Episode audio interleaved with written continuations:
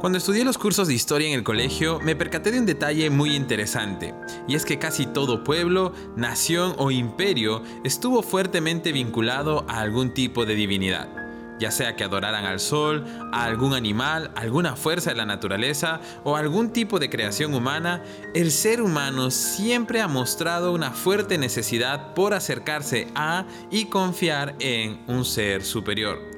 Pero la verdad es que todos esos dioses que el ser humano creó para sí mismo nunca se compararán con el único y verdadero Dios. Porque mientras aquellos son creación humana y dependen del ser humano para existir, nuestro Dios es el creador y nosotros dependemos de Él para existir.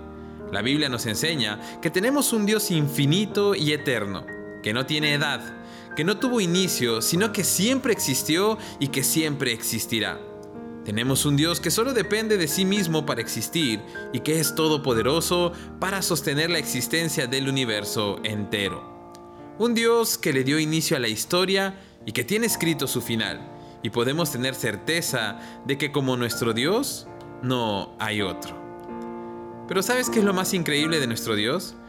Que aunque Él es superior a todo lo que existe, ha decidido acercarse a la humanidad y tener una relación de amor con cada uno de sus hijos.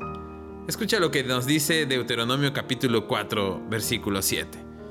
Pues, ¿qué gran nación tiene un Dios que esté tan cerca de ellos de la manera que el Señor nuestro Dios está cerca de nosotros cada vez que lo invocamos?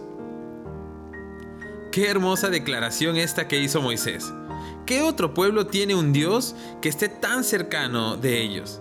Y la respuesta es, solamente el pueblo de Dios tiene un Dios así.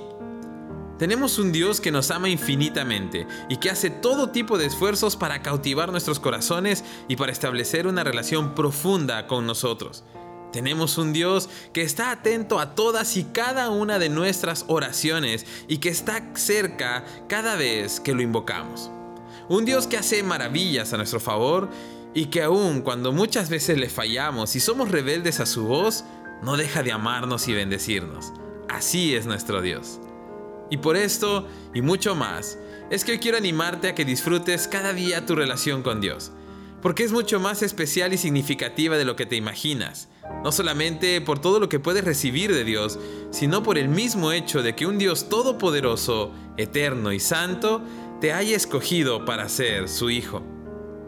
Alábale cada día con todo tu corazón Disfruta de su presencia, acércate a Él con confianza, porque no hay otro Dios que esté cerca de su pueblo y que le escuche cada vez que le invocan, sino solo nuestro Dios.